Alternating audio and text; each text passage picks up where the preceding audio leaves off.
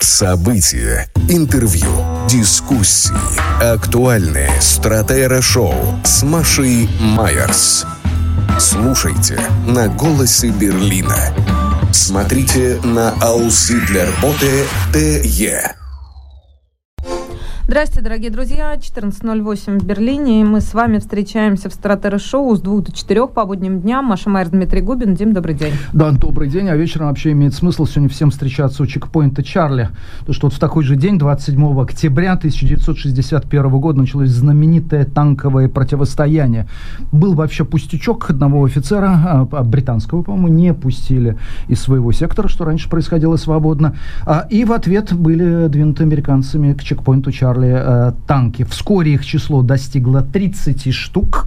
И вообще-то холодное противостояние грозило перерасти в горячее. Но через 16 часов, надо отдать должное, Красная Армия дрогнула первой. Тут в данном случае дрогнула положительная коннотация. И все как-то оно рассосалось. Так что можете сегодня прогуляться к чекпоинту Чарли. Это лучшая идея, чем сегодня по утру было проезжать э, мимо Франкфуртер Тор. Э, знаешь, Маш, наши с тобой знакомые, ты же помнишь, чем занимается э, группа э, Letzte Generation, последнее поколение. Льет, э, обливает супами воду, картины великих Да, да. импрессионистов. И, и приклеивает, и приклеивает себя к музейным стенам. Так вот, сегодня 8 уже не молодых девушек, а вообще э, женщин, мам, они себя приклеили к дороге в районе Франкфуртер-Тор. Э, И разъяренные мужчины гневные выскакивали из машин, то, что было не проехать, э, не пройти, значит, с, с- с криком, э, э, прости меня, «Пистой!» Что на русский язык следует перевести э, фразой э, «peace out». На, на русский. Примерно вот так. На а вообще, а, а, а, ну сейчас все рассосалось там, э, слава богу. А что они хотят-то эти люди? Ну А ладно, они, а, Ван Гога о, полили. Отличная вещь. Ты знаешь, что они хотят? Ничего. Значит, они хотят мировой революции, а заодно А. э, севрюги с хреном. Э, Нет, я без иронии говорю. Во-первых, они требуют вернуть 9-евровые билеты на транспорт, действовавшие все лето. Нет, нет, нет, это не все. Кстати, знаешь, на как, как- знаешь, как правильно звать 9-евровый билет? Это летом, когда я ехал по 9-евровому в набитом совершенно регионе Альбания, нас там тряхнуло на повороте, парень вжался в какую-то девушку, и, извиняясь, он сказал, «А, «Entschuldigen Sie bitte, aber das ist äh, nicht 9 Euro Ticket, das ist 9 Euro romantisches Ticket». Это был 9 романтический билет.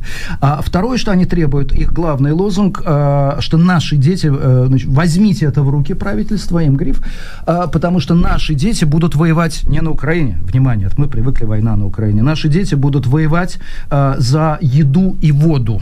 Вот они обращают внимание на климатические изменения. А так ты будешь смеяться. Немецкая повестка дня, все заголовки в немецком э, Tagesschau, они все связаны так или иначе с Россией.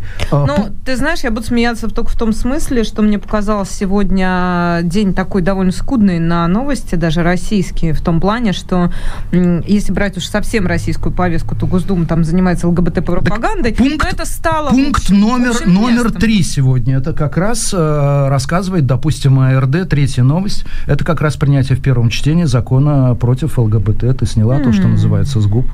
Мне А, кажется, это информационно, по-моему, это так скучно, это так уже Нет. просто, ну... Это, это, все не- равно, что это принятие в нацистской Германии. А вот уместно ли параллели путинского режима с нацистской Германией? Мы сегодня будем говорить через час, когда к нам в гости а, придет исследователь Свободного университета Берлина Анна Литвиненко.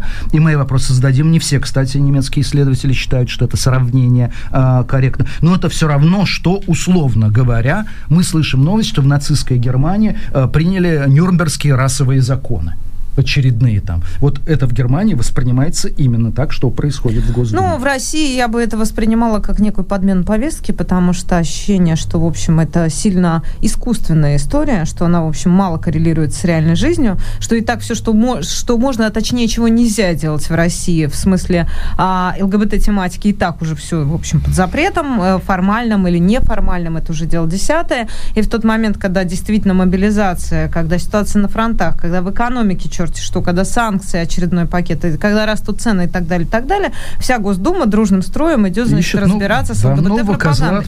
И мне даже жалко, я тебе уже говорила про это, уж не помню, в эфире или нет, мне даже жалко тратить на это время, потому что мне кажется, что это такая подмена повестки, а, не в том смысле, что это будут какие-то реальные гонения, как это было в нацистской Германии, да, а мне кажется, что это просто такая информационная пена, мишура, которую, в общем, можно э, оставить. К сожалению, ты повторяешь те слова, которые многие говорили, да нет, ничего не будет, это информационная пена, это мишура, это Гитлер просто-напросто самоутверждается. Но зададим эти вопросы Анне Литвиенко. А так вот опять э, все пункты, э, все пункты российской повестки. Опять же, немецкие власти утверждают, что Северный поток-2, в отличие от утверждения российских властей, не может быть введен в струн. И как всегда, ты помнишь, да, да почему вы не выстрелили пушки? Из пушки спрашивал Наполеон. У меня есть 123 объяснения. 123 состоит в том, что у меня отсырел порох. Так вот, во-первых, в Германии считают, что ветка, якобы уцелевшая, тоже повреждена. Но, во-вторых, все равно Северный поток-2 не сертифицирован, в он введен быть не может. Ну и все прочее, то, что правительство Словении выступило против снимков, которые публиковало правительство России в Твиттере, о якобы готовящейся на Украине грязной бомбе, выяснилось, что эти снимки сделаны в Словении в 2010 году, и эти якобы пакеты с радиоактивными материалами содержали только датчики дыма. Это так утверждает правительство Словении. Ну и обсуждается, конечно, угроза России сбивать коммерческие спутники в том случае, если они будут использоваться в войне на Украине. Вот, вот ну, маленький, маленький... Я понимаю, что Starlink и так используется, в общем, потому что и наведение идет по спутникам. Я только здесь могу ошибиться, именно ли это Starlink, но тем не менее. Ну, это заявление, я напомню, официальное. Комментировал, да, понятно. Это Константин Воронцов, э, высокопоставленный сотрудник российского МИДа в ООН. Я внимательно следила за перемещениями Ксении Собчак. Ну, в общем, наверное, как и многие пользователи соцсетей и телеграм-каналов, э, власти Литвы подтвердили въезд Ксении Собчак в страну. Пересечь границу она имела право по израильскому паспорту. Об этом сказали официальные а, литовские власти. А, и далее цитата. А, да, могу подтвердить, что Собчак находится в Литве, является гражданкой Израиля. В этом качестве по израильскому паспорту она может въехать в Литву. Визы не надо. Находиться здесь в течение 90 а, суток. Да, ну, в общем, эта информация подтверждена официально. Еще раз повторюсь. Литовской стороной разразились огромные дискуссии по поводу того, значит, она засланный казачок, агент Кремля, О, или да. она, значит, О, да. жертва, жертва кровавого путинского ее, режима. Ее специально внедряют это сегодня Айдар Муждабаев, э, человек, который когда-то работал у московском комсомольце, был блестящим совершенно московским журналистом, а сейчас он вот такой вот женский, совершенно упертый, что вот cancel русскую culture и все такое. Да, он активно продвигает эту версию, что на самом деле Собчак таким образом внедряют в российскую позицию за границей. О, Господи, да, ну да. Я напомню, что когда-то еще был КС, а, если ты помнишь, Координационный Мой совет, совет оппозиции, куда Ксения Собчак ходила, она была кандидатом в президенты. А, в общем, но при этом она журналист, она журналист довольно свободных взглядов, и об этом, в общем, а, ее телеграм-канал, и те фильмы, которые снимает э, Ксения Собчак, она, э, это качественная работа, не побоюсь этого слова. И вообще довольно бурно сейчас это все кипит и, а, значит, э, бурлит в социальных сетях, в том числе числе припоминаются грехи, связанные с финансированием. И не первый, и не второй раз появляется фигура Сергея Чемезова, главы Ростеха, который в прошлом действительно финансировал многие российские либеральные медиа. И а, ты знаешь, я даже освежила в памяти, я сначала прочитала по Сергея Ерженкова. Сергей Ерженков это сценарист. Чемезов, это... два, двухэтажная квартира э, в гостинице, которая была э, раньше Four Seasons, а раньше была Москва, в центре Москвы, скандал с недвижимостью недвижкой. Подожди. Вот что, вот как, вот, вот к чему ты это сказал? Как это в мою логическую цепочку укладывается? Прости, дорогая, больше Мы немного не сейчас просто запутаемся, я боюсь. Я стал говорить о том, как, э, какие а, именно а, действия осуществлялись через структуры Ростеха в поддержку российских либеральных медиа, и об этом было большое исследование а, у издания «Проект». В 2019 году оно появилось, и там упоминались, в общем, несколько моментов. Это, конечно, судьба телеканала RTVI, а, который я якобы финансировался Чемезовым и структурами Ростеха, это как раз э, «Новая газета». А, и Муратов говорил, что действительно там есть э, некоторые фамилии, которые жертвовали деньги этому изданию, но при этом официальную информацию именно о финансировании никто не подтверждал. И это как раз президентская кампания Ксении Собчак.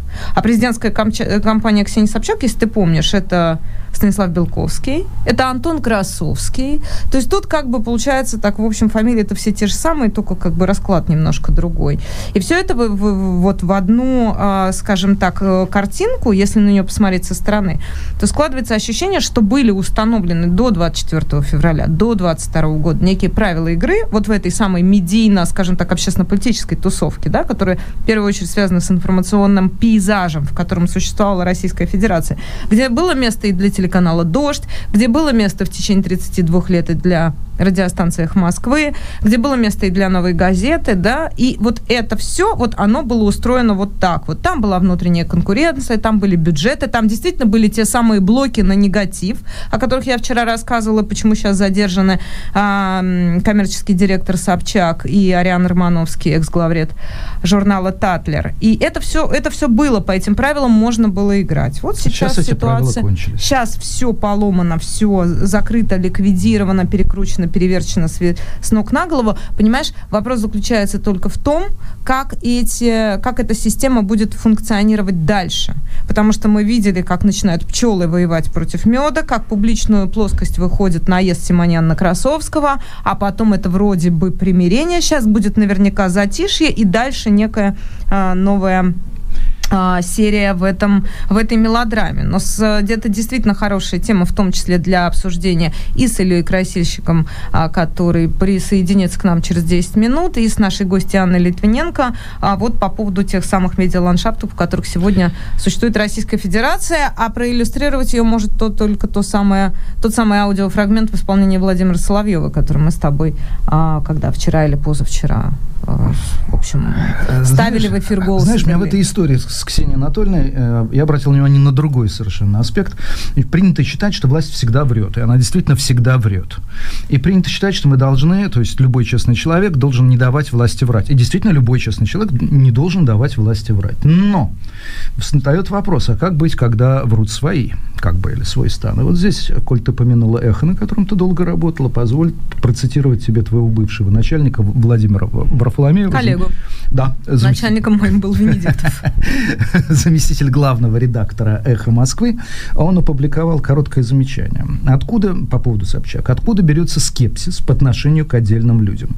Из их вранья, даже мелкого. Вот уже и власти Литвы официально подтвердили, что Ксения Собчак въехала в страну по израильскому паспорту. Тому самому паспорту, наличие которого она не так давно публично отрицала. Это не отменяет сочувствие к ней в связи с преследованием, но вот доверять ей ни в чем нельзя. Впрочем, многим это было очевидно уже довольно давно. Это имеет отношение к довольно многим не только Ксения Собчак. Ну, если я бы, честно говоря, оставила это за скобками эту историю, потому что есть паспорт, нет паспорта, а может, она его получила после. Ну, то есть тут как бы возможны варианты. Я ничего не утверждаю, просто мне кажется, что это действительно не, не сильно значительная деталь для, во всей этой истории, хотя, наверное, для многих она а, принципиальна. Поехали дальше. Мы как бы за этой историей следим, да, мы понимаем, что это судьба людей, и, в общем, действительно, на самом деле, ответ на эти вопросы появится в тот момент, когда Ксения вернется к активной публичной деятельности. Да. Она э, комментировала пока только некоторые реплики, давала в защиту своих сотрудников, и в том числе она подчеркивала, что не связана со структурами Романовского и с телеграм-каналом «Тушить свет», но она э, защищает, конечно, вот этого второго парня, Кирилла Суханова, который ее коммерческий директор. Вот будет забавно, если Собчак появится э, в Германии с ВНЖ и ПМЖ, причем всем назло не, не в Берлине, а в Мюнхене. Вот это будет фишка. Почему? А? Ну, все-таки есть известное, известное тягание между Берлином и Мюнхеном. Но то, что Мюнхен глубоко буржуазен, да, что, мне кажется, очень соответствует... Ну ладно, поехали дальше. В общем, мы следим, да? Как... Летайте, что у нас дальше? Летайте да. самолетами Аэрофлота, да? Ну, это, это история с тем, что Аэрофлот прекращает, э, временно приостановил он, онлайн-регистрацию. Я, я вчера подпрыгнул, когда прочитал это как э, главную новость вечера. А я пропустила. А что тебя так задело? Э, ну, потому что, когда ты читаешь, что крупнейшая э, государственная авиакомпания, очень крупный, в 145 после ковида миллионов человек страны, объясняет, что больше не будет онлайн-регистрации билетов крупнейшего авиаперевозчика, то встает вопрос. Э, эй, ребята, что случилось? Я напомню, а что... что случилось? Да. Это наш я... любимый вопрос 24 февраля. Да, что, что собственно, случилось? А что случилось? Да, я напомню, что после 24 февраля, когда Аэрофлот перестал летать за границу, сайт его, например, мне из Германии, из других стран, вообще из рубежа, рубежа перестал быть доступен. Но э, там была история трагическая, а здесь скорее анекдотическая. Дело в том, что временное прекращение онлайн-регистрации связано с переходом на новую, импортозамещенную целиком, суверенную систему бронирования билетов, на которые переходит Аэрофлот. Значит, называется э, эта система, нужно писать обязательно кириллицей. Знаешь как? Mm-hmm. Online Reservation System. По-русски, русскими буквами. Русскими, русскими буквами. Online Reservation System. Это какой-то роман Пелевина, или это фирма, которую нужно регистрировать под названием I know English very badly because of course I studied some self. Let me speak from my Да, да, let me speak from my heart. В Германии аналогом этого было только известно, известно и Хаба Фертихи да, вот один раз прозвучавший.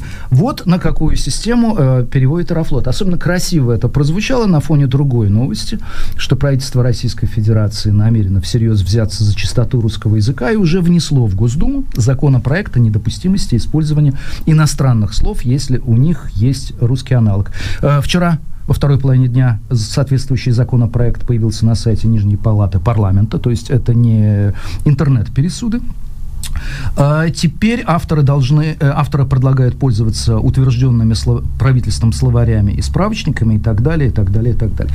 И здесь есть несколько моментов. Дело в том, что каждый язык живет по-своему. Например, немецкий язык заимствует французские слова, но не меняет их фонетической структуры. Поэтому мы и говорим «бранш», да, там какой-нибудь. А более того, немецкий язык умудрился сохранить слово «фризер», качестве парикмахера, который не существует во французском языке. Оно сохранилось только в немецком. И если кто-то из вновь приехавших в Германию хочет повеселить знакомого немца, он должен сказать, как будет парикмахер по-русски. Потому что когда, когда немцы слышат, что это порук маха, они начинают дико совершенно смеяться. Также, когда и узнают, э, что, э, оказывается, firewall по-русски будет брандмауэр. Вот здесь просто э, корчи в судорогах. Русский язык живет заимствованиями. Кто не верит мне, есть дивная книга Марии Елеферовой, она называется называется хэштег «Панталонов рак жилет», в одно слово, без пробела, что такое языковые заимствования, как они работают.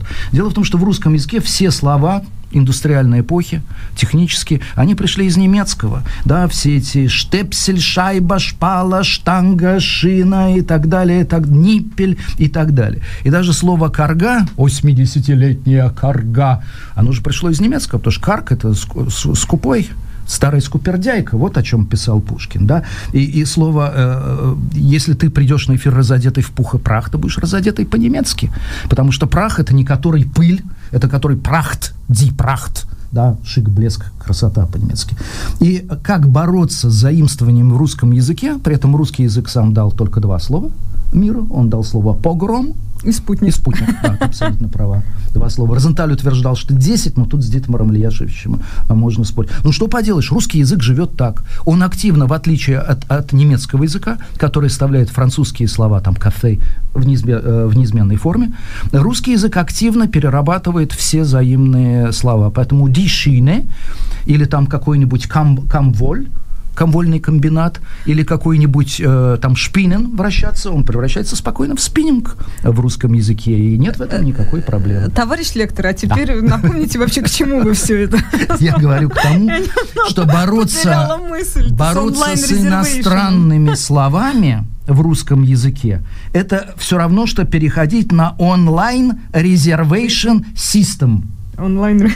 Но, понимаешь, э, Дим, тут проблема в том, что выбора у нас нет, поэтому мы с Губином переходим а, на онлайн reservation систем прямо в прямом эфире. Слушай, я тебе предлагаю о душе поговорить. Ты какие-то какие-то низменными вещами Какие-то меркантильные маргадон. О душе бы поговорил. О чем, о чем? О душе. О душе. Смотри, священнослужитель на телеканале «Спас» а, давал интервью. Кого ну, спас? В кадре... Кого спас? Это не ко мне, это, это, вот русско... туда, это, вот это вопрос туда, к русскому там, языку. На, на облаках там вот разбирайся, кто кого спас. В общем, есть такой телеканал «Спас». Он действительно всех, кого мог, спас, в общем, или спасет в ближайшем будущем, да. И, а, ну, это вот, как он там, я не знаю, как это правильно называется, в общем, это как официальный вестник э, Московской РПЦ, Патриархии, да. РПЦ, да, вот это все вместе взятое. Значит, э, священнослужитель на телеканале «Спас» давал интервью, и дальше вы слышите два голоса, женский и мужской. Женщина – это ведущая, она задает вопросы. Священник – это мужчина, он на эти вопросы отвечает. И обсуждали они, не что, как ты понимаешь, проблемы мобилизации, помноженные на, значит, отношение РПЦ к деторождению. Тут масса, мы узнали массу нового и неожиданного. Давайте послушаем этот небольшой аудиофрагмент, а потом я, собственно, расскажу. Я много чего интересного узнала об этом самом священнослужителе. А, вопрос про мобилизацию. Не так давно меня знакомая спросила, я не могу не озвучить здесь с вами. Она спросила, как относиться к молодым людям, которые сейчас уезжают в ближнее зарубежье, опасаясь э, прихода повестки. А, вроде бы, говорит, хорошие все были ребята, работали все вместе. Вроде бы я их тоже понимаю. Но, с другой стороны, осадок остается. Ну, как относиться к женщине, которая вместо того, чтобы родить, э, зачав ребеночка, его убила? Как относиться к человеку, который взял и сегодня откосил от своих э, воинских обязанностей. Значит, ты косишь по своей немощи. Знакомая моей семьи продала практически все, что у нее есть, и отправила своего ребенка на Канарские острова. Потому что она говорит, это все, что у меня есть. Я готова отдать все, лишь бы мой ребенок был там, вдали от этой непонятной для меня ситуации. Вот вы, матерей, ведь понимаете, понимаете их сердце в этот момент? Ну, я понимаю прекрасно, что каждой даме от природы Господь в большинстве случаев попустил родить множество деток. Если дама э, исполняя эту заповедь Божию, плодитесь и размножайтесь, э, отказалась от, соответственно, искусственных средств прерывания беременности, то, очевидно, ребеночек у нее будет не один, а больше, в большинстве случаев. А значит, ей не так больно и страшно будет, соответственно, с ним расставаться. Не так страшен черт, как его малюют. Бог не выдаст, свинья не съест. Значит, еще раз, дорогие друзья, основная мысль этого священнослужителя сводится к тому, что если у вас детей много, что то одного баба не раса жалко. должна лежать тихо, два. Это Жванецкий озвучил Нет, эту глубокую подожди, но православную если, мысль. значит, если у тебя один ребеночек, то ты, значит, прибегал, нарушал заповедь Господня, прибегал к искусственным способам прерывания беременности. Мгм. А если у тебя много деток, то одного, в общем, можно и чего там, ну, подумаешь, Ну да, подумаешь, плюс-минус. бабы там, новых да. нарожают. Ну, а что там, было два, стало, было три, стало два, там, ну, четыре, Ты минус один. Ну рассказать так что-то далее. про этого дивного Значит, слугу Да, Господня. ты знаешь, протеерей а, Михаил Владимирович Васильев, м, Отец и анкету Михаил. его, да, вот, э, собственно, да, да, данные о нем я нашла на чудесном сайте, который называется сарб- собор.рвсн.ру. Я думал, кроватка.ру. Вот было бы А, интересно. Значит, собор rvsn.ru. Это действительно храм. Это храм, который называется Святой Великомученицы Варвары с пределом преподобного Ильи Муромца, был а, построен усердием ракетчиков, подрядными организациями военных строителей в 1998 году. А, в главном гарнизоне ракетных войск стратегического назначения в городе Одинцово 10. Сейчас закрытое административно-территориальное образование Власиха. Ну и так далее. В общем, я думаю, что за, что за собор РВСН такой? Я Православно-ракетные стратегические войска. Совершенно да. верно. Ракетно да. С Владимир да. Сорокин, Православ- Православно-стратегические войска, точно. А, и чем прекрасен протеерей Михаил Владимирович Васильев? А, на этом сайте в его анкете, ну, 71 год рождения, тут всякие подробности. Духовное образование не имеет. А высшее образование у него мало того, что МГУ, на факультет не указан, жалость какая, но у него еще есть и Академия Генштаба ВСРФ. Понимаешь, то есть и ты как бы, ты так Не взлететь. Это называется... я растерялась. Как, пела вчера Земфира, не взлетим, так поплаваем. А, не знаю, в общем, насколько это все. Знаешь, я когда вот какие-то такие резкие высказывания в адрес того, как это все в России устроено, себе позволяю, то, значит, на меня набрасывается сразу полчища православных, которые считают, что я страшная Которые считают, что они, правос... что они христиане. ну, в общем, вот этот самый собор, и тут чудесные, например, фотки, тут маленькие, тут э, можно посмотреть, прям, знаешь, это называется, ну, вот новости нашей палаты номер 6, то есть там на фотографиях это солдаты, это дети, это какие-то эти, значит, обоймы, это тут же кресты, в общем, тут молятся, тут погибают, тут хоронят, тут рожают, и, в общем, все это под надзором а, протеереев а вот этого прекрасного а, Михаила, Михаила Владимировича, который вот таким образом покр- прокомментировал а, вопросы мобилизации. Это, знаешь, э, у Федерации. Мережковского, у Дмитрия Мережковского есть прекрасный сборник 1913 года, называется называется «Россия больная». И если не ошибаюсь, там в очерке «Петербургские радуги» он упоминает приезд, э, кажется, в 17 веке ученого-богослова из Упсала Иоганна Ботвига, который писал диссертацию «Христиане ли московиты?».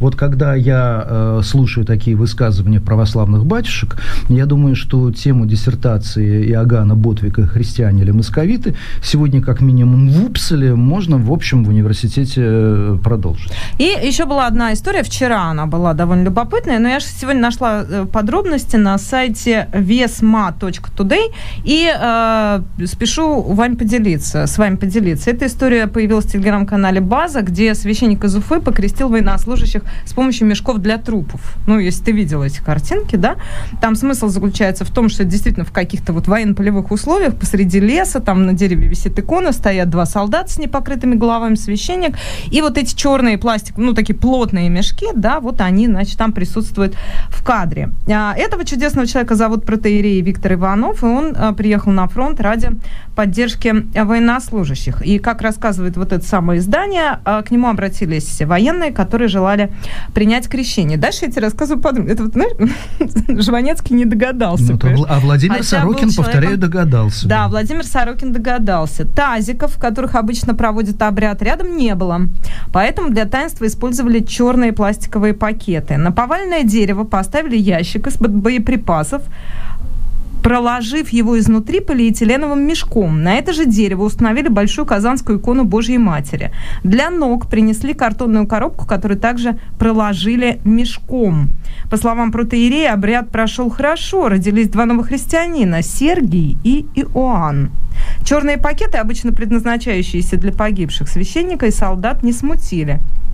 И после вот этот сам протеерей, он рассказал изданию а, «Подъем» следующее. Они сами и принесли. А в чем кощунство? Сосудом для воды послужили полиэтиленовые пакеты. Если в пустую коробочку положить бриллиант, она будет шкатулкой. Если мусор, она будет мусоркой. К слову сказать, был в этом крещении свой символизм. В крещении человек умирает для греха, и они крестились в похоронных пакетах. Рождается новый человек, воин Христов. Они руки отпускали в ящик из-под боеприпасов. Благодать Божия для христиан, как боеприпасы для солдат. И чем больше, тем лучше. А, Это цитата. Маш, я не буду издеваться над процедурой, э, потому что крестить может в определенных условиях и не христианин. Да, Христа крестил Иоанн Креститель, а кто, собственно, крестил Иоанна Крестителя? Это э, вечный вопрос с первого курса любой духовной семинарии.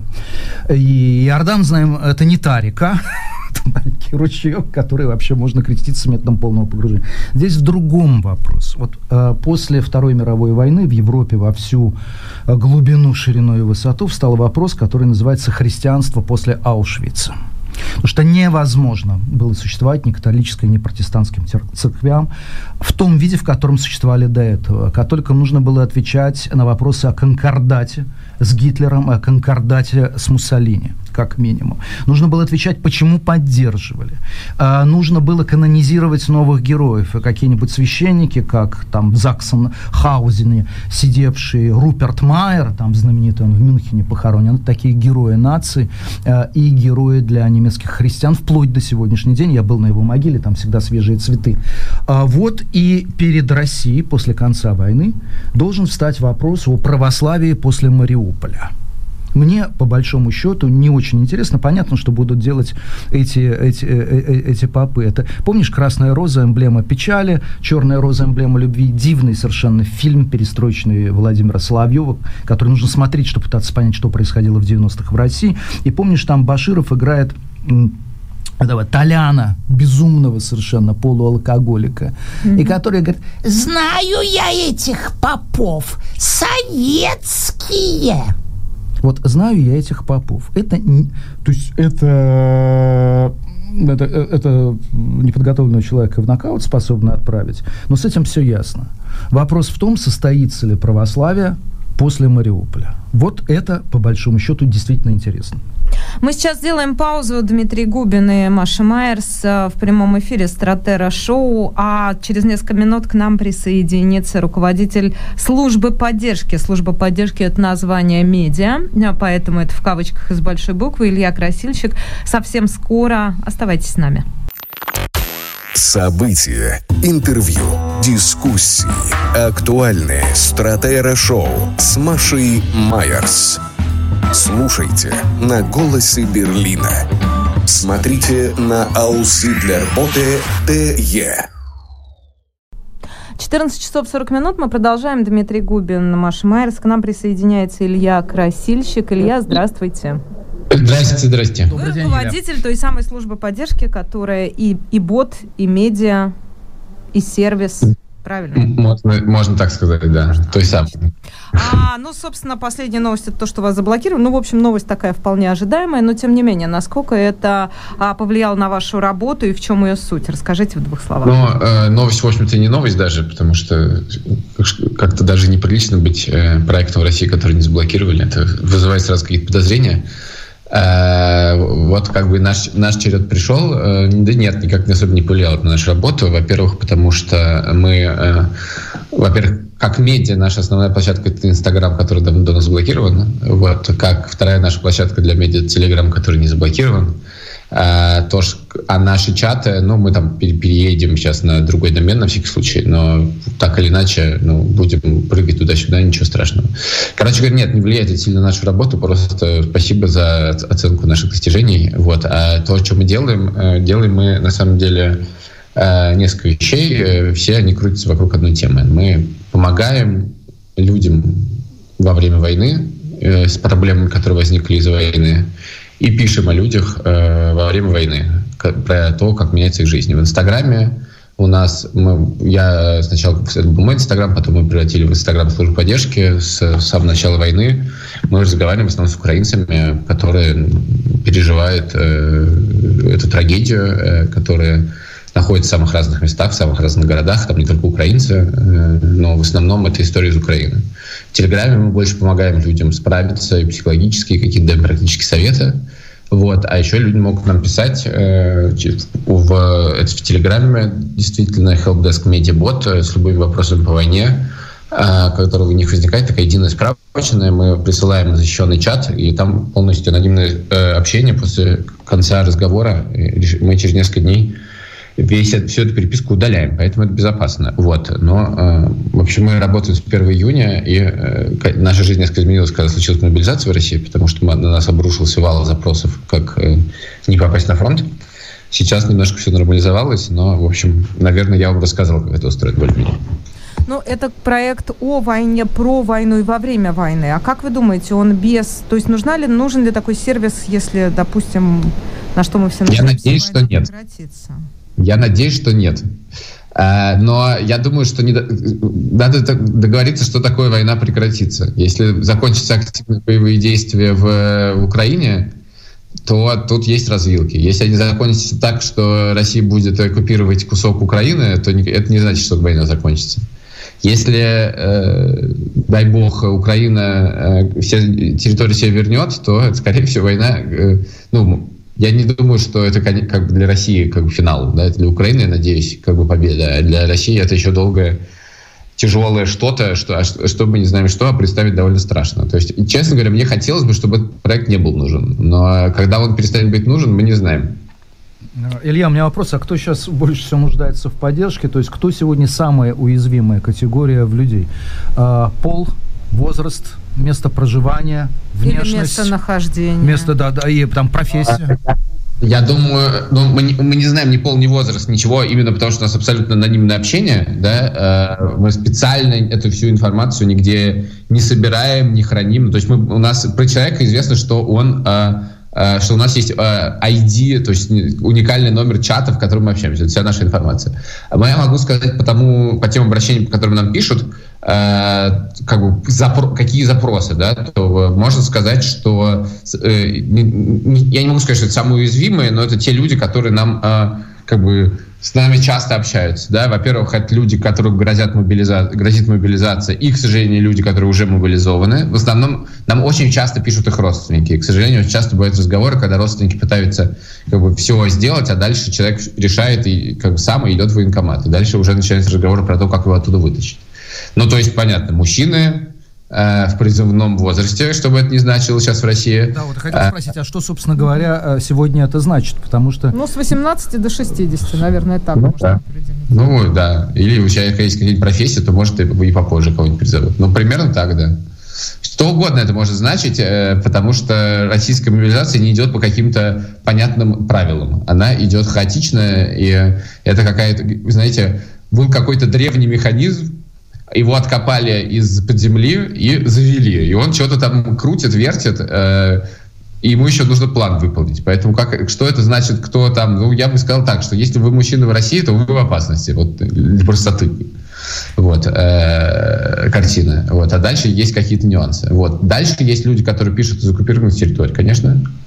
Вот, э, самые разные вещи. Вот недавно нам написали люди, которые, значит, э, они боятся раздачи паспортов Почему? российских.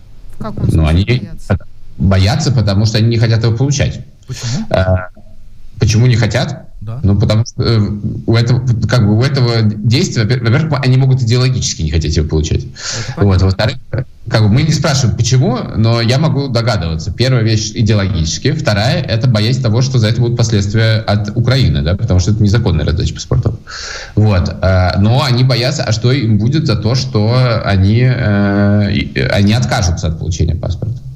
Вот. То ну, есть, это... ты, ты, не, ты демонстр... тем самым демонстрируешь свою нелояльность, получается. Да, да. Ну, в результате люди решают просто уехать. Ну, как, в общем, кажется... Вообще, кажется, это самый очевидный ответ на все вопросы, которые к нам приходят, но, к сожалению, э, к сожалению, такой совет давать довольно сложно. Вот. Э, очень многие люди пишут нам, которые просто э, хотят поговорить Э, которым нужно выговориться. Э, это какая-то такая... Мы иногда людей отправляем, собственно, к психологам, но это такой просто... Иногда им нужен собеседник.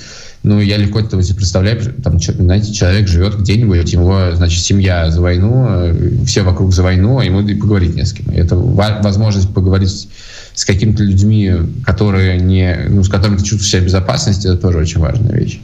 Вот. Э, частый вопрос, собственно, как уехать из России, но он сейчас просто смешался с, с мобилизационным запросом, потому что они очень часто идентичны. Вот, но это тоже сейчас немножко подсхлынуло, потому что уже с такое количество народу уехало, что как бы это волнами. Э, Илья, э, можно я вам задам вопрос? Как уехать из России? Ну и как вы ответите? Ну, я, во-первых, мы, конечно, попросим уточнить, как ваша ситуация. И поскольку вы, насколько я понимаю, находитесь в Берлине, то... Да. Нет, ну, вам, это слушатель, это слушатель э, Дмитрий ну, из России спрашивает, ну, как уехать из России? я, простите, Илья, что я там за вас отвечаю. Есть загранпаспорт, нет загранпаспорта, есть визы, нет виз, есть счета, нет счетов. Наверное, так? Правда же? Ну, разумеется. Да, разумеется. Где находитесь, как у вас с деньгами, что, как бы, зачем вы хотите ехать, э, как бы, что вы там ждете, э, какие есть организации. Ну, дальше что можно говорить? Куда можно поехать, как переходить границы, что, какие документы для этого нужно, что нужно сделать перед тем, как уехать, а какие есть организации чата и вообще чего-то, телеграм-каналы про место, куда вы поедете. Вот, это все полезно. Вообще, я, вообще уровень знания людей, он не надо его, так сказать, недооценивать. Да? То, иногда просто то, что ты даешь людям некоторое количество чатов, где можно задавать вопросы, переехав в какой-нибудь город, это очень полезно для людей бывает. Вот. А, часто... Да, да. Угу, да, да, да. Часто, ну, э, Э, у меня вылетела мысль. Эм, да, давайте про статистику. Тогда, тогда мой вопрос, да, про статистику, извините за некорректность. Что касается, какие, какая у вас, у вашего сервиса статистика? Ну, во-первых, наверное, вы уже, скажем так, типологизировали эти запросы, поскольку у вас работает бот, вот сколько у вас таких вот, скажем так, э, готовых шаблонов да, для ответов? И какой порядок людей? Сколько человек привлечены к работе на вашей стороне и сколько запросов вы отработали? Да, э, Отличный вопрос. Значит, давайте сначала про, про цифры. Про цифры, собственно, количество запросов. Значит, мы запустились 1 июня вот до начала мобилизации мы помогли, ну, что значит помогли, это значит, что мы ответили на вопросы, и там, мы считаем статистику там, качества работы сервиса, как любые саппорт-службы, это называется КСАТ, это называется Customer Satisfaction. Ну, у нас держится на уровне 80-90%, это очень хорошие результаты, и вот с июня, с начала июня по конец э, сентября мы помогли пяти тысячам людей. Ну, кто-то мог из них обращаться нам несколько раз, опять же, мы не можем узнать, так это или нет. Вот. Дальше случилась мобилизация, за первый день к нам обратилось 9 тысяч человек, то есть два раза больше, чем за все, за все предыдущее время. Э, но мы, разумеется, в этот момент припали. Э, вот, э, собственно, к какому-то спаду интереса к мобилизации, а он там спал, наверное, недели полторы назад, может, две, у нас как бы уже цифра была в районе 30 тысяч человек. Вот сейчас к нам обращается в день порядка 100, 200, 300 человек, в зависимости от того, происходит что-то или нет.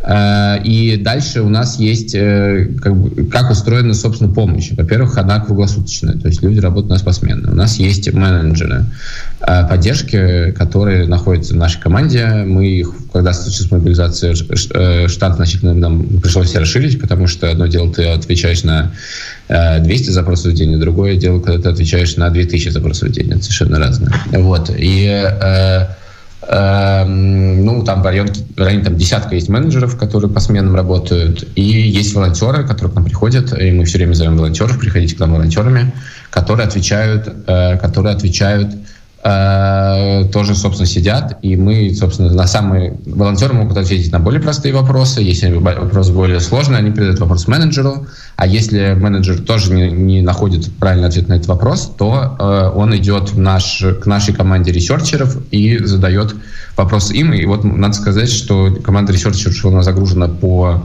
самое не могу, потому что они там обрабатывают, команда из нескольких человек обрабатывает порядка там 100 130 э, запросов в неделю, но как бы research одного вопроса, ну, как, знаете, как статью написать, да, может несколько часов сидеть, чтобы отвечать на этот вопрос. То есть это серьезнейшая серьезнейшая работа. Вот, это примерно базово, как устроена помощь. У нас есть, э, там, в ближайшие дни появится э, появятся люди Украины. У нас есть немножечко людей, которые украиноговорящие, и у нас появится сейчас побольше людей для случаев запроса на украинском языке. И вообще у нас команда uh, состоит из uh, людей в, само, ну, разных национальностей, гражданств и мест нахождения. У нас есть несколько основных точек, где мы находимся. Одна точка Тбилиси, другая точка — это Рига, а третья точка — это Киев. Вот. И был, конечно, интересный момент, когда наши украинские менеджеры занимались эвакуацию российских мужчин, э, находясь в Киеве, э, и говорили о том, что каждый уехавший россиянин — это меньше людей, воюющих с нашими ребятами, и я буду делать все, что угодно для того, чтобы это случилось. Вот. Э, вообще интересная, конечно, пертурбация. Вот. Так у нас есть люди и, и грузины, и казахи, вот самые разные. А вот. как финансируется ваш проект, если это не Финансируется наш проект за счет грантов. Тут я не, Угу. Вот. А дело в том, что за счет грантов и за счет э, пожертвований э, сейчас с пожертвованиями, конечно, довольно сложно, потому что э, э, во-первых, очень много проектов, которые это требуется, вот, и людей, которым деньги, деньги требуются. Во-вторых, э, после ухода визы MasterCard из России, то россияне, в общем-то, пожертвовать никаким образом нам не могут. А это наша основная аудитория. Вот у нас очень много украинцев читают, но россиян нас читают больше. Вот. Э, поэтому а рекламы уже нигде не достать. Когда я работал издателем «Медузы», я там уходил, когда 70% нашего бюджета довольно маленького было рекламой. Вот, я очень этим гордился. Вот. А сейчас это все невозможно. Да. Ну, то есть государство вместе с э, платежными системами сделали все для того, чтобы никаких других источников финансирования не было. Вот. Э, в общем, э, я, ну да, только так, только так и возможно.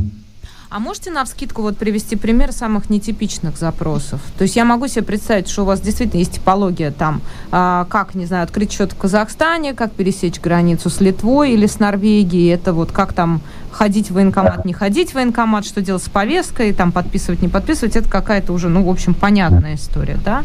Но при этом к вам могут обращаться люди, которые, не знаю, ищут своих детей, например, или люди, которые оказались в фильтр... фильтрационных лагерях, так называемых, или вот как им помочь, и что вы с этим делаете? А, ну, с Литвой очень просто, никак, не пересечь границу с Литвой теперь, вот, если у вас нет другого гражданства или вид на жительство, вот. А что касается запросов, э, мы собираем какие-то такие интересные кейсы, я даже недавно про них писал, э, и собираюсь писать дальше. Там было несколько, ну, какие-то, ну, опять же, мы не знаем, кто это, да, какие-то несовершеннолетние девочки, которые преследуют в России за активизм, какая-то мальчик, которого родители мальчика, которого которому угрожает выгнать из школы за отказ посещения этих уроков разговора о важном.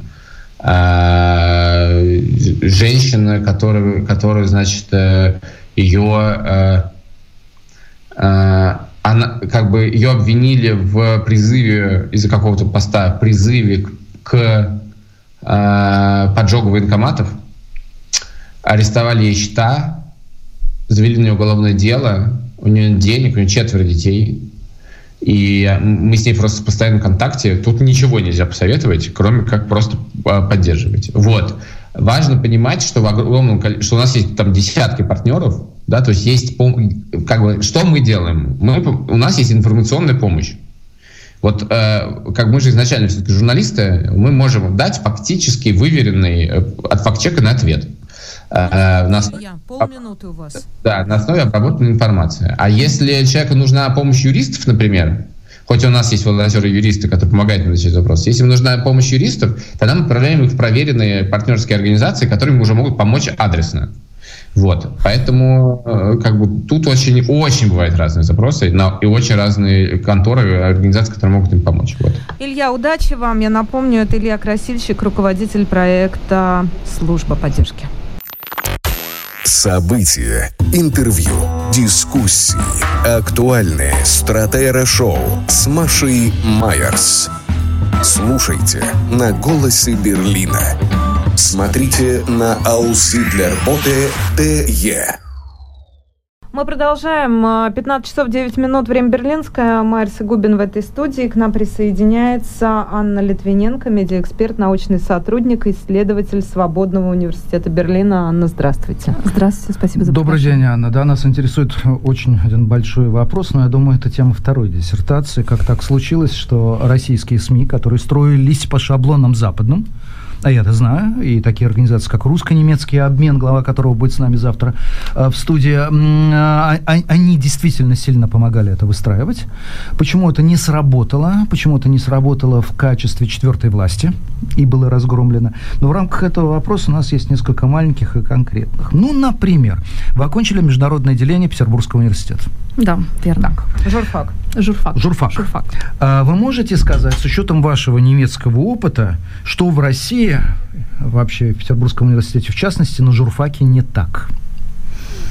Да, очень сложный э, большой вопрос. Я на самом деле начну с первого этого такого вопроса обобщающего, который вы подняли. Мне кажется, очень интересно. И в этой связи мне очень нравится книжка Ивана Красцева э, и его коллеги, э, э, по-моему, Холмс, э, я не, не, не буду сейчас э, запамятовал свет, имя. Свет, пришедший с востока? Да, э, да, свет The Light That Failed, да, свет, свет который, который не справился. По-русски он называется, по-моему, свет, свет пришедший, пришедший с востока, по-моему, так она называется. ну, да, может быть. Сейчас и мне я кажется, уточню название. Самое, спасибо. И самая э, метафора, которая проходит через всю книжку, это метафора, имитация, да, то есть они говорят о том, что в принципе, действительно. И они говорят о постсоветских э, обществах разных странах, в том числе о России. Конечно, Иван Красов пишет э, о том, что да, э, все это было. Были эти институты созданы, были, в том числе, если мы говорим о журналистике, все эти программы, бакалавриат, магистратура, все часто копи-пейст, да, было, что было в Европе, но в целом в основе там лежала некая имитация, да, и мы сейчас видим, как очень быстро те же самые профессора, я не хочу говорить обо всех, но в целом возвращаются к неким методичкам из советского времени, очень быстро перестраиваются, когда мы видим, что это была некая некая навязанная система, которая, которую имитировали, не вкладывая в это действительно содержание. Да? И мне кажется, в этом такая фундаментальная проблема. Ну а какие это, подождите, давайте разберемся конкретнее. Какие это годы mm-hmm. непосредственно, какие это вузы?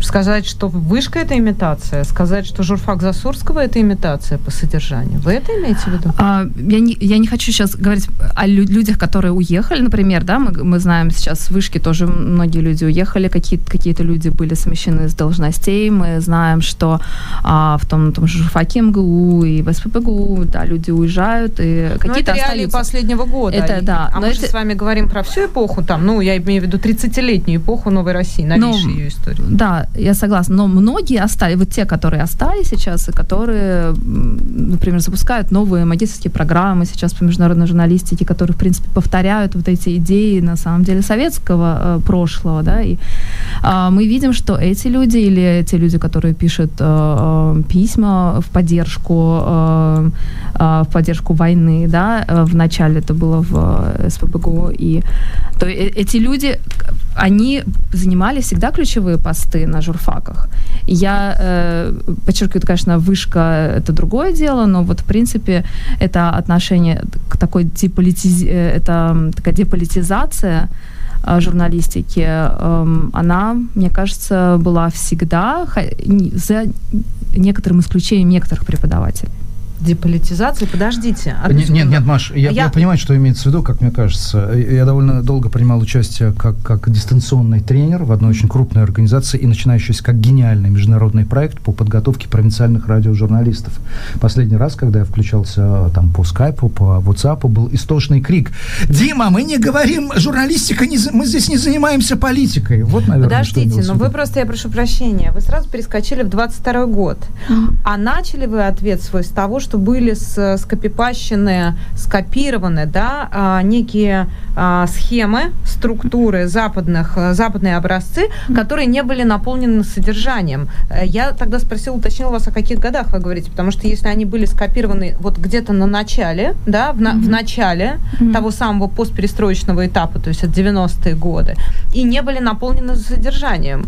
И я-то с вами сейчас говорю о 90-х, о нулевых, наверное, Мгм. о десятых, но не о современности, потому что вот эта реинкарнация Советского Союза, она сейчас приходит с тем же успехом и в экономику, она приходит сейчас в общественные отношения, она приходит, и тут журналистика это только одно из, одна из граней этого э, просто тысячегранника, да, давайте так это назовем. Но в каком смысле были скопированы схемы и не наполнены содержанием вот за эти 30 лет? Вот я об этом вас спросила. Да, я согласна, что журналистика это только это часть общества. И журналистика, и журналисты никогда не могут быть э, отдельно или совсем другими, в отличие от общества. Да? И мы А, говорим... про- это- прошу прощения, да. я все-таки нашел книгу, мы мы бы Да. немножечко не точно ее назвали, а кто-то, возможно, нас слушает. Это книжка Ивана Крастева и Стивена Холмса.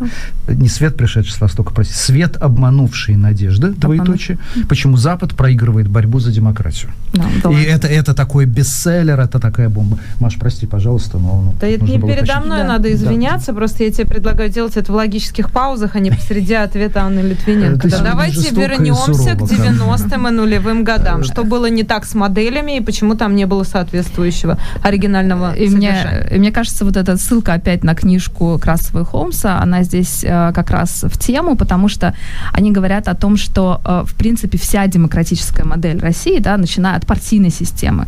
Понятно, что э, в, в этой системе были люди, и мы гов- говорим, например, э, последние годы о муниципальных депутатах, о оппозиционерах и так далее, которые действительно, наполн- которые абсолютно следовали этим демократическим идеалам.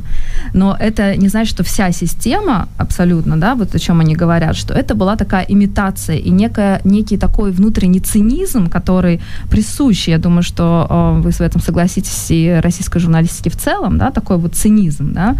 А, есть тоже еще одна очень хорошая книжка э, Натальи Рудаковой э, «Losing правда», «Теряя правду», да, в этом, э, как- об этом переходе, когда советские журналисты, с одной стороны, они потеряли вот это вот э, в плане систему саму, но и некую веру, да, в те там идеалы, которые они, а, о которых не может быть эм, э, писали и думали. А, И и что это, э, что это э, сделало с профессией, и с вот этим, и вот этот цинизм, который, мне кажется, очень сильно ам, э, он очень сильно подкашивает любую систему, да, и в том числе, мне кажется, и в журналистике, и в образовании, и так далее, да, всегда есть люди-идеалисты, и, например, если мы говорим, мы сейчас в Германии находимся, да, и вот этот сложный путь Германии а, после военной, э, мы всегда думаем, вот был час ноль, и потом вдруг люди стали по-новому думать, а, новая система СМИ образовалась и так далее. Для, для вновь приехавших я напомню, что час ноль это 8 мая 1945 э, года, Штунде нуль,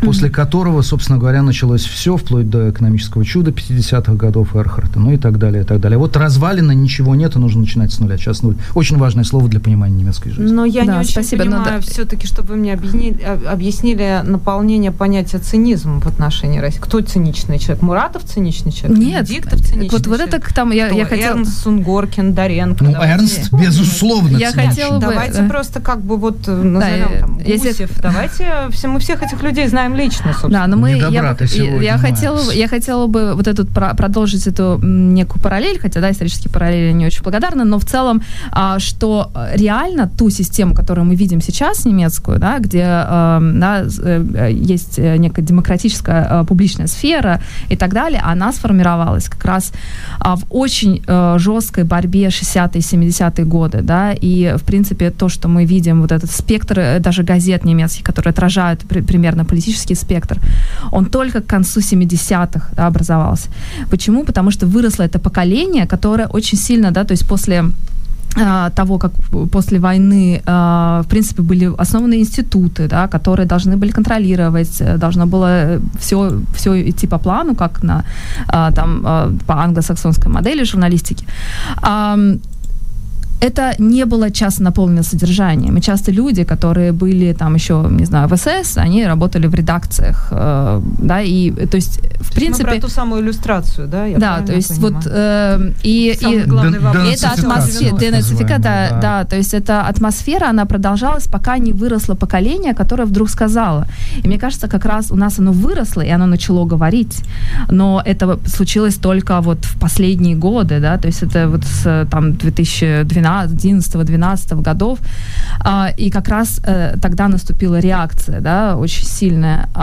И когда вот э, вырастает это поколение, которое говорит, окей, да, вы нам в школах рассказываете, везде рассказываете про демократические ценности, да, э, или и в университетах, но мы не видим, то есть мы не чувствуем, что это по-настоящему. Вы, Вы живете в виду этих ценностях. Болотную и вот эти протесты 11-12 года? Да, в том числе, да, и сейчас совсем молодое поколение, да, которые выходили, там, эти протесты школьников, э, э, грубо говоря, да, то есть это вот те люди, которые и вот в Германии произошла тоже вот эта смена поколений, и они сумели, э, да, потому что, ну вот, сумели сбросить вот это вот, а, это старое, старшее поколение и э, пересмотреть в том числе, и переработать какие-то исторические.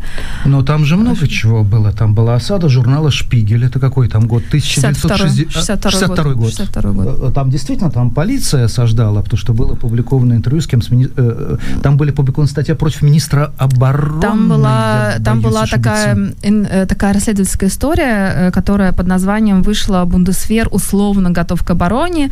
А, Там были использованы утечки, то есть утечки из Министерства обороны, э, информации о том, что якобы Бундесвер не готов к потенциальному нападению Советского Союза.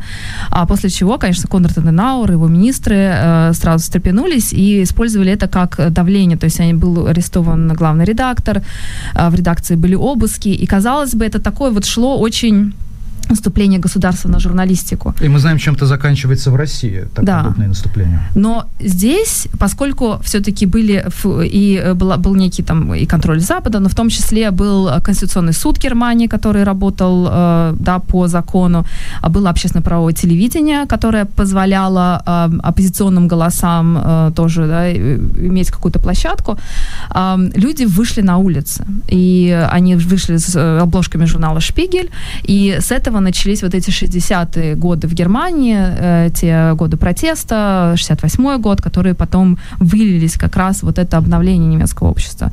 И дело Шпигеля в этом плане, оно является таким прямо вот действительно вот а, вехой в этой борьбе.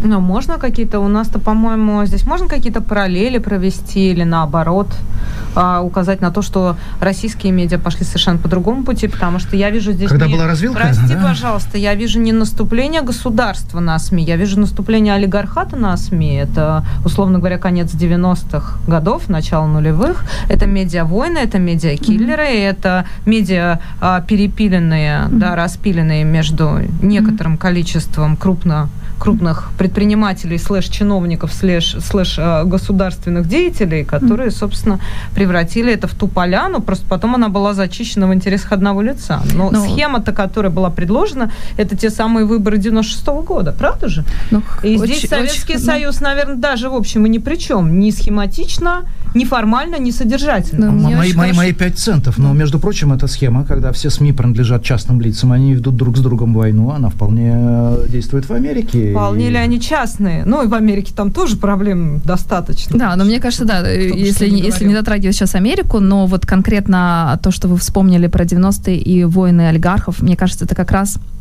и э, возвращаясь к вопросу о цинизме и возвращаясь к вопросу об отношении к журналистике э, в обществе, это как раз был ключевой момент тоже, 96-й год, да, когда люди, э, тогда еще не зря называли Россию Веймарской Россией, да, совсем начало 90-х. Это в Германии так называли? Эм, да, и в принципе в, в, некотор...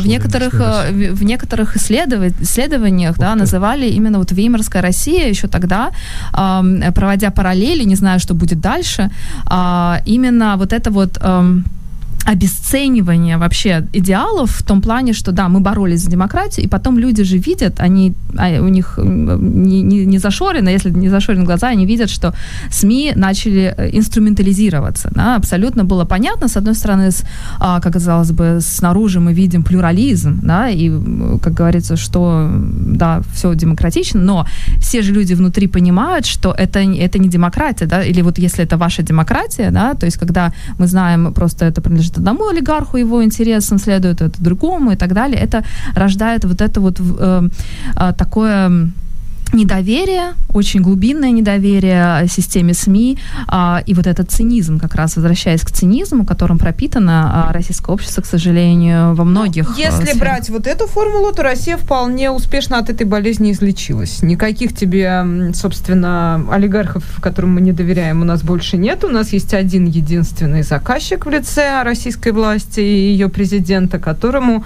доверие просто безграничное, что мы видим на выборах, в соцопросах и в медиа. И то, что Но... превратилось в оркестр одного музыканта, который, в общем, играет одну единственную мелодию. Но согласитесь, этот Зато цинизм остался. На одной Зато единственной скрипке и на одной единственной струне. Вопрос, вопрос доверия, мне кажется, да, если посмотреть на Евробарометр, то у России в последние годы всегда это было а, доверие к институтам, в том числе к СМИ, э, одно из самых низких по Европе. Mm. Поэтому я бы не согласилась, что у нас есть такое доверие. Люди, э, вопрос, вопрос в этих опросах, да, что люди говорят и кому они доверяют. Очень часто, если вы, в принципе, общаетесь с людьми, они будут говорить, я не доверяю СМИ, но они будут часто повторять те нарративы, да, то есть, но они смотрят, но они говорят, что не доверяют, да, и то есть в целом вот это вот цинизм, я думаю, что, да, кухонные разговоры, разговоры нам всем знакомы, о том, что люди, в принципе, не доверяют власти, но они смотрят, чтобы понимать, в каком они э, пространстве живут, потому что все равно этот телевизор э, говорит о том, что вот, в принципе, это их реальность, да, это государство задает их реальность, им нужно принципе, как-то существовать в этих нарративах. Но э, вопрос именно доверия такой системе, да, если вы спросите, реально есть ли доверие, я думаю, что его э, на самом деле нет, да. Другой вопрос, что такое доверие. Но в целом э, вот этот цинизм, мне кажется, все-таки, и вот это вот отношение, что нет на самом деле э, демократических систем, это я очень э, часто сталкивалась, когда вела вводные курсы на журфаке, да, приходят. А на каком? На журфаке Уточните. СФГУ еще, э, это было до, до 15 года. Э, и да, мы как раз, я всегда спрашивала студентов, как вы думаете, что такое четвертая власть? Это всегда был такой э, вопрос, тест. И люди, которые приходят со школы, практически все говорят о том, что четвертая власть это власть, которая это, это значит, что, что она обслуживает друг, другие, другие ветви власти. Mm. И прямо что, когда мы говорим, да, это сторожевой пес, сторожевой пес власти. Власть. Это, это губернатор Петербурга, я уж не помню, какой из них, они все теперь хаю на одно лицо. На да вручение... ладно? Ты что, Беглова перепутал с кем-то еще? С Беглова в пасмурную погоду можно пройти насквозь и не заметить. Это а, правда, но он один, понимаешь? А нет, даже председатель ЗАГС собрания, ну, неважно. Все они одним миром через два эрмазаны. Он на вручение главной журналистской премии «Золотой золотое перо. А, он сказал, я вас благодарю, вы э, должны, ваши, вы не должны забывать вашу главную задачу, доводить до сведения ваших слушателей, зрителей, читателей э, то, что, э, как, что считает нужным власть. Он был абсолютно убежден, что это главная задача. Да. Ну вот в этом есть реальность, в которой существуют люди, то есть, с одной стороны, им рассказывают, что четвертая власть, это, ну вот даже если студентам журфака, и я начинаю им рассказывать, какие есть нормативные представления о том, что должна делать журналистика. Поэтому потом они выходят и видят реальность эту, да, и это создает некую шизофрению и недоверие, в принципе, к тому, что это может быть. Мы часто очень устраивали эм, э, обмены с Германией. Я прямо видела это некое изменения в отношении после того, как люди при, приезжали с, э, после стажировок в немецких редакциях, они все-таки э, понимали, окей, да, может существовать какая-то другая, да, то есть э, другая система. А до этого, когда ты не сталкивался с этим, поверить в это невозможно, если действительно вокруг себя совсем другая реальность. Было бы странно, может быть, даже верить, что существует что-то другое, да, или действительно, да, действительно понимать это, потому что вот и поэтому цинизм. Слушайте, я бы предложила э, от цинизма, который я все равно пока не очень понимаю, как именно мы употребляем, э, перейти к гораздо более простому, может быть, и более циничному, но, по крайней мере, откровенно циничному вопросу. Это вопрос финансирования медиа. Какая модель вам кажется идеальной? Да, хороший вопрос. Но ключевой, а. потому что все то, что про власть, и все то, что про олигархат, и все то, что про все остальное, это все про деньги. Конечно, да. И абсолютное качество стоит денег, а, если мы хотим качественную журналистику. А, что можно сказать, например, из опыта Германии? Здесь система СМИ, есть э, коммерческие СМИ, есть общественно-правовое телевидение. Сейчас оно переживает некий кризис. Это то самое, за которое надо вот эти 18 евро в месяц да, платить? Да, то есть... И учредительный совет Грабеж. которого могут входить организации примерно 26, включая какой-нибудь Verein футболистов, Verein католиков, Verein разводителей гуппи в круглых аквариумах. Э, я, конечно, кульпабилизирую, но не слишком. А если слишком, то поправьте меня. Там же, да, там наверное, же безумный набор э, организаций в наблюдательных без, советах. Безумный набор, но в целом, а, а, в целом логика такова, что разные группы интересов в обществе да, имеют право эм, наблюдать наблюда... входить в этот наблюдательный совет телевидения. Есть э, так называемый общественный договор, да, и это телевидение, которое было создано в начале 50-х при Конраде Денауре еще, а первое немецкое телевидение, потом Конрад Денаур хотел сделать второй канал немецкого телевидения государственным, но Конституционный суд э, Германии запретил это, и поэтому ЦДФ, второе немецкое телевидение, тоже было создано по модели общественно-правового телевидения. В чем э, прелесть его, это модель BBC, э, в том, что, да, действительно, все в Германии платят этот, э, э, можно назвать налогом, абонентская плата это называется здесь, э, и э, действительно очень большой бюджет у, у телевидения, они обязаны, э, обязаны не следовать коммерческим интересам, а интересам общества. Эти интересы прописаны в этом договоре. Сейчас достаточно большой кризис этого телевидения, особенно после скандала с интендантом РББ, такой он такой коррупционный скандал, который, я думаю, что для российских слушателей покажется ну, странным в плане уровня коррупции. Она а, приглашала людей на, на ужин за счет компании, по-моему, несколько раз. У нее было массажное кресло, там, которое стояло в коридоре и так далее. То есть, но в целом мы видим, какой уровень все равно вот этого контроля со стороны общества, и скандал разразился. Э, сейчас говорят даже о реформе этого телевидения. Э, и вообще, в принципе, о том, что значит общественное благо сегодня – в эпоху социальных медиа. Сейчас очень там большие конференции проходят в Германии по этому поводу, переписывая, что, что это значит.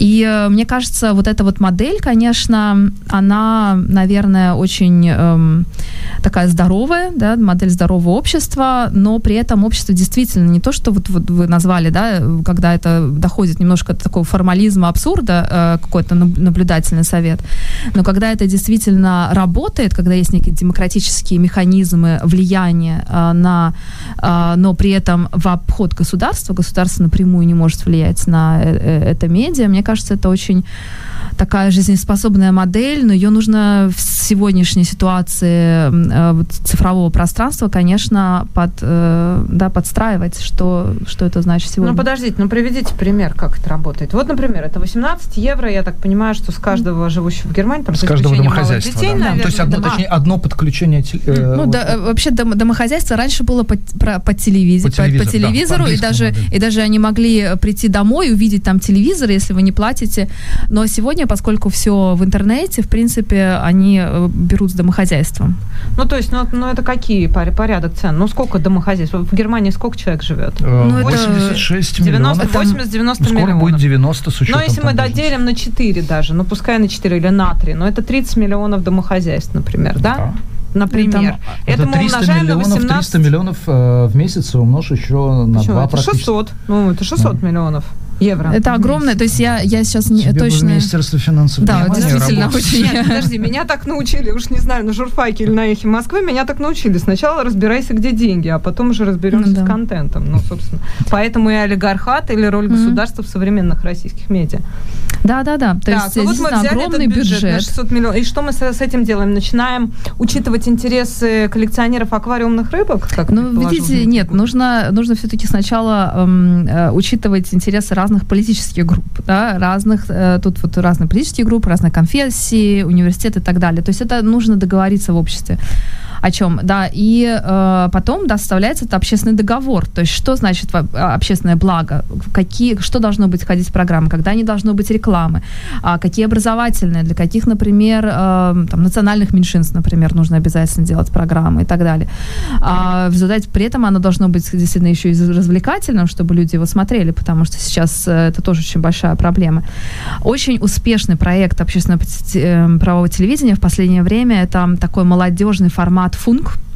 Я действительно очень, я сама за ним слежу уже э, достаточно давно и э, в восторге от того, что они делают. Э, иногда это немножко уже too much, да, то есть такой очень они а, э, такой развлекательный контент э, в Инстаграме, на Ютубе и так далее, но при этом они пытаются в него включить как раз такой образовательный контент, э, модерировать комьюнити. Такой entertainment. Э, Да, infotainment, да, Infotainment. да.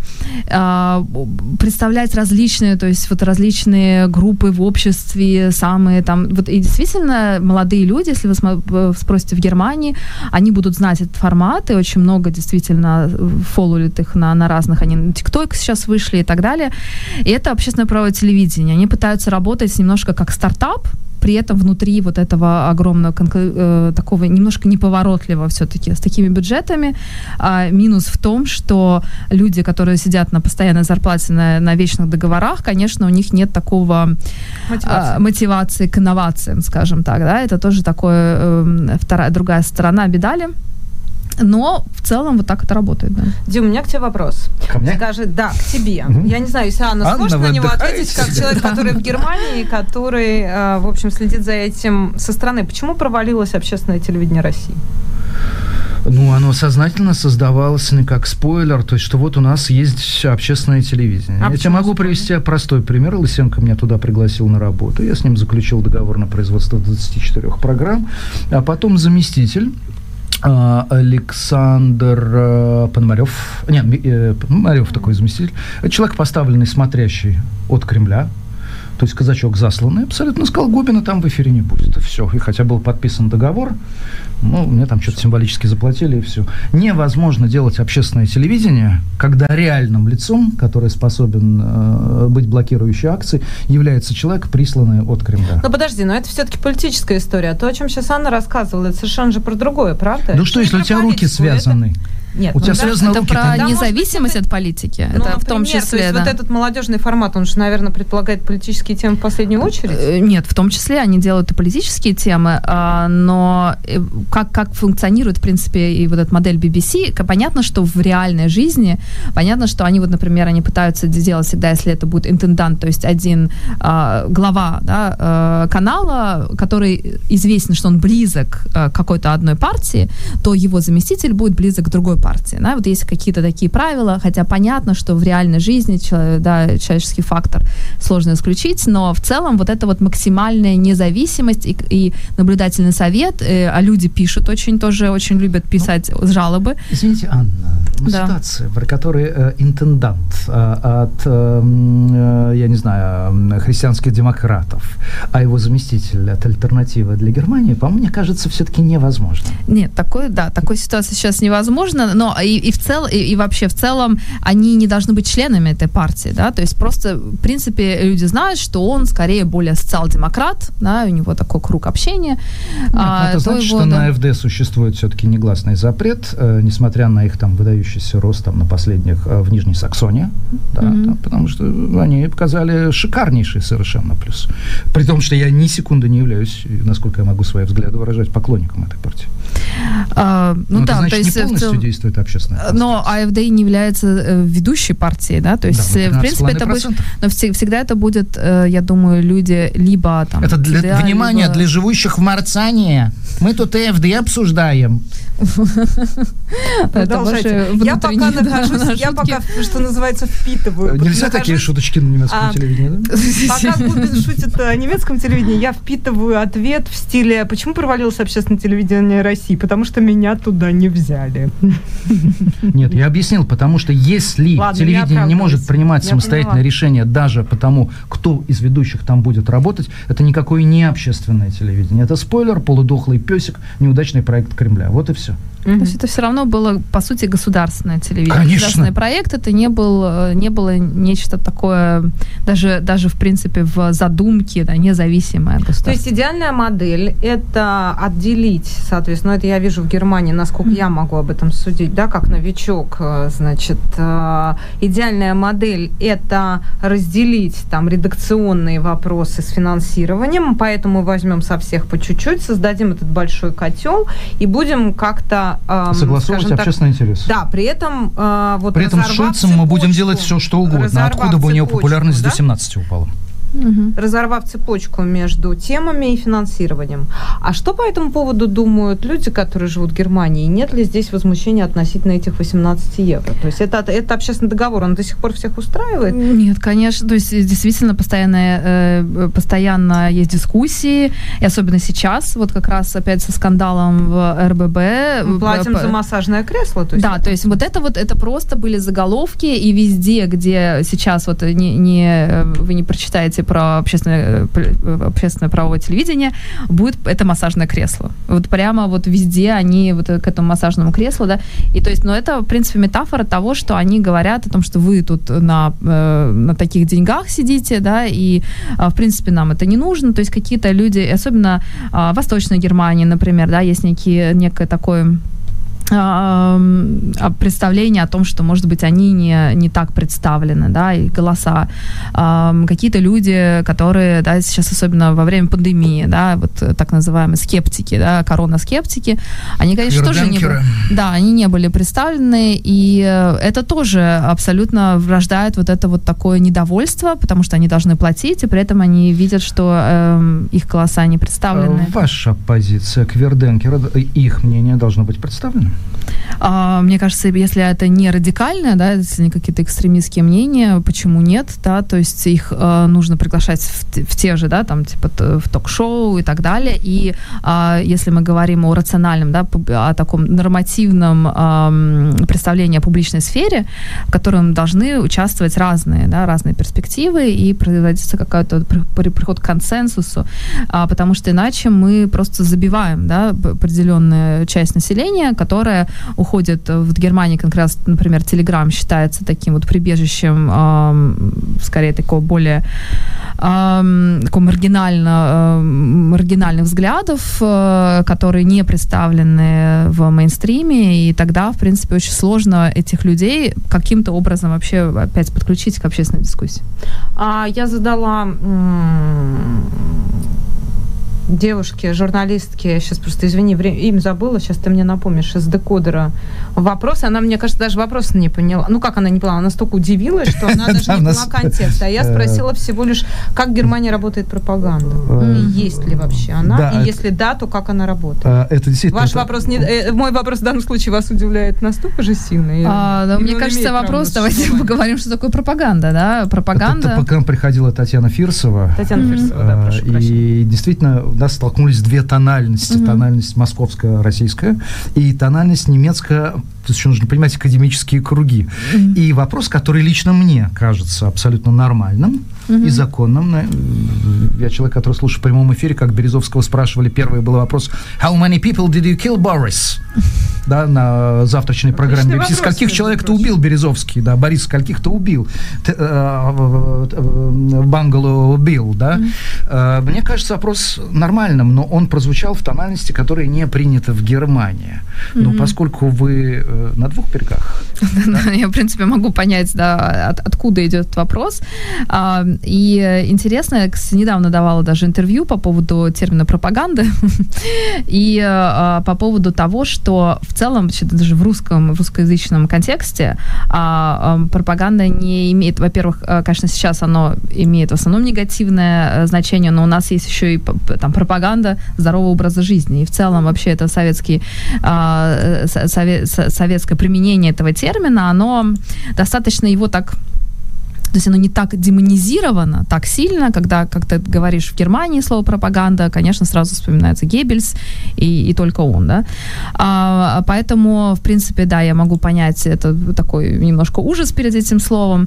А, э, с другой стороны, да, что такое пропаганда? Пропаганда — это намеренное искажение, да, намеренная фр, э, э, манипуляция общественным мнением, э, долгосрочная, намеренная, с определенными целями и так далее. В да?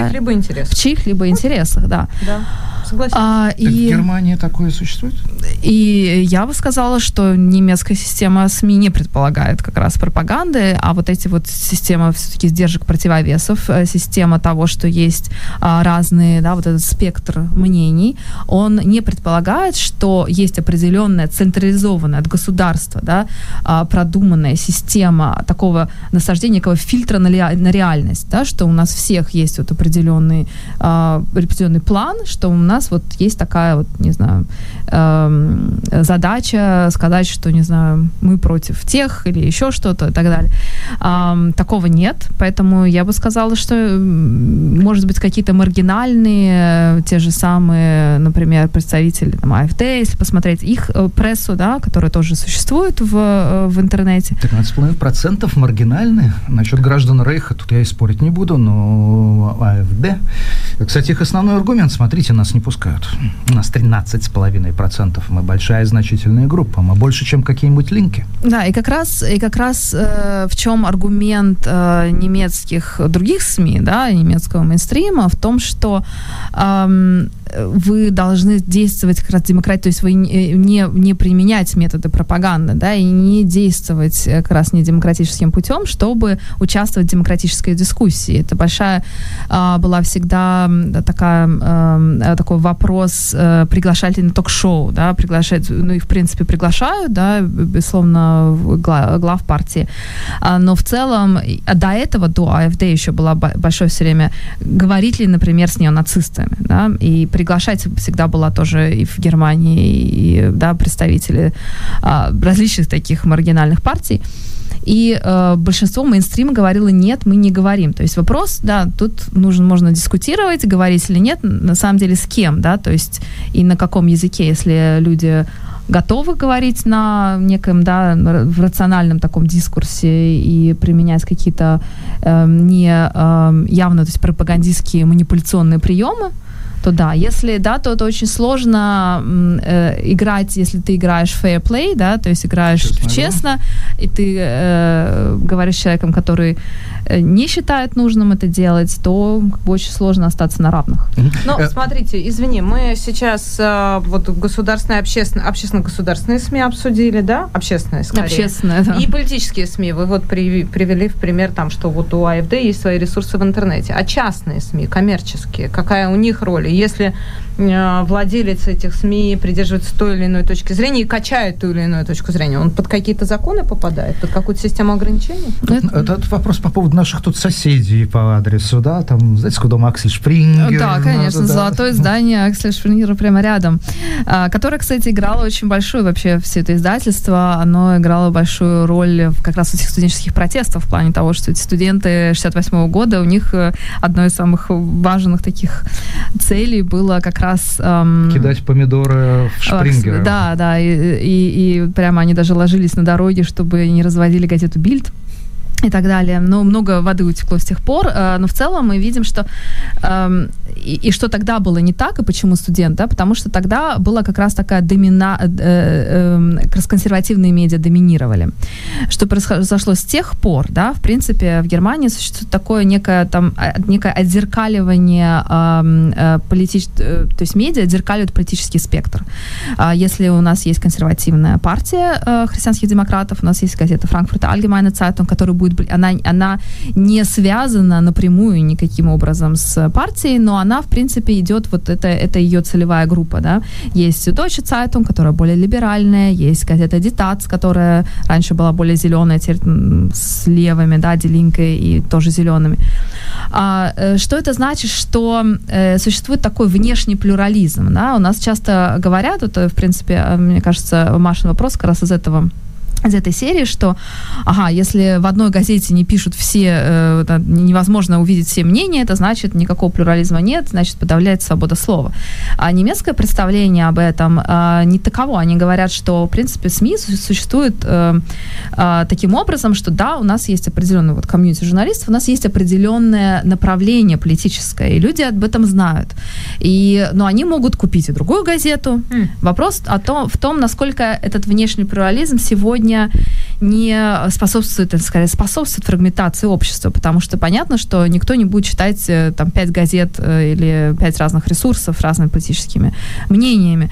Но в целом, э, и очень интересно, у меня однажды был разговор с главным редактором Berliner Zeitung, когда он вот пришел прямо в начале 90-х, это была газета ГДРовская только, и он пришел как западный редактор и начал этот коллектив заново формировать, и он говорит, так, нам нужно подумать, какая у нас будет политическая политическая ориентация, на что было очень сильное возмущение журналистов ГДРовских бывших это как же, мы только что ушли из одной идеологии.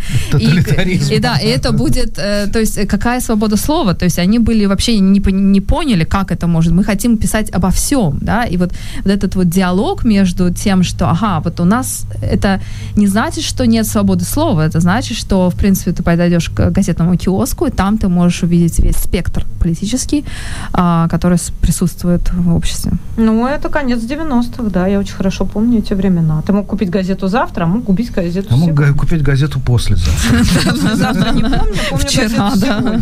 И ты прекрасно понимаешь, о чем я говорю. Сегодня это был кто там, Радзиховский, да, и, в общем... Да, газета «Завтра» это Проханов, который как птица феникс. газета «Завтра» это Проханов. Возрождается в патриотическом пламени. А, у меня немножечко теоретический вопрос, но он не такой уж и теоретический, коль уж вы сами помянули Геббельса. Сегодня сравнение путинского режима с нацистским режимом общее место, да, журналы выходят на обложку, где там Путин, наполовину Путина, на шпикель, пожалуйста, где отрывается кусочек от Путина, и там проглядывает Гитлер, либо наоборот уже.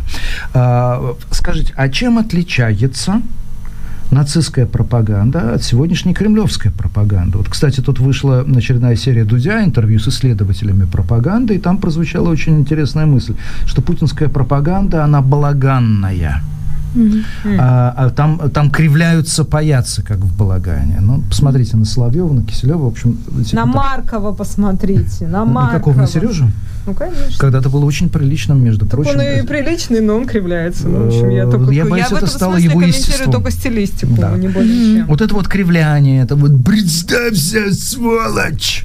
Соловьевская и так далее, и так далее, и так далее. В чем вы видите, тем не менее, главную разницу? Что отличает две системы? Да, хороший вопрос. И, конечно, э, у нас время и в целом вообще пространство, в котором мы находимся, медийное, оно очень сильно отличается. И в том числе идеология само по себе, да, само по себе э, нет такой идеологии, как раньше, да, она такая очень сегментированная, очень а, как хамелеон, да, вот как некий пазл, который у людей сделай сам, да, то есть тебе вот дают какие-то кирпичики, по сути, вот э, такие кирпичики от нарративов, и ты сам собираешь, каждый сам собирает свой пазл, как он себе представляет мир, то есть нет такого именно а, как эм, там коммунистическое или, эм, э, или в Германии, да, эм, нацистская идеология, которая была достаточно когерентной, да, и то же самое и в пропаганде. Есть вот такие некий пазл, который а, люди, э, пропаганда по запросу, да, то есть вот вам, э, в принципе, вы включаете какое-то шоу, который, э, да, вы включаете э, какой-то канал, да, и человек под свой запрос, да, он смотрит вот что-то, может быть, это не совпадает с тем, что другой пропагандист говорит и так далее. То есть это очень такое сегментированное, фрагментированное поле, а как, какое, в принципе, присутствует в целом у нас сегодня в соцсетях. И о чем вы говорите про вот это вот кривляние, да, эмоциональность, она абсолютно тоже в духе как раз э, современного времени. Такое есть а, понятие в коммуникативистике effective societies э, или effective publics, Netflix, а, комьюнити... Аффектированные? Аффекти... Да, такое аффекти... А, аффективные сообщества, да, которые собираются на как раз э, не на каком-то даже рациональном иногда основании, а на основании, что они разделяют некий аффект, некие эмоции, и вот поэтому аффекты и эмоции, они сегодня еще больше, да, хотя, конечно, я думаю, во времена Геббельса тоже, если мы посмотрим его знаменитую речь на стадионе, да, про тотальную войну, О, конечно, да. там а, аффект... Это же тотальный 44 43 год, 43 год, как раз после Сталинградской битвы, да, э, как раз вот этот перелом, да, что, и вот когда он, вот это там, конечно, этот аффект, я думаю, что в социальный, который он, хотя это была не эпоха социальных медиа, да, но вот это вот очень похоже. А скажите, а почему в России интернет не победил телевизор? Очень, ты сняла просто у меня этот вопрос, и да, это он очевиден. Он... Это, это прямо, это, меня это прямо отличный вопрос, который сегодня тоже нужно задать очень многим исследователям. Да? Мы знаем, что в последние годы все время было вот это вот энтузиазм, это вот, все интернет, как э, да, в Москва слезам не верит, и не будет ничего, будет только телевидение, есть, не есть будет ничего. Миллионы будет... просмотров, десятки миллионов есть просмотров. Есть, да, есть Фильм Навальный, есть РБК. Извините, есть все эти фильмы, э, расследования, которые смотрят миллионы и миллионы. Не, безусловно, да, эффект этот э, есть, безусловно, эффект интернета и эффекта вот этих вот э, аудиторий и той журналистики, которая процветает, которая действительно сейчас вот есть в, на YouTube.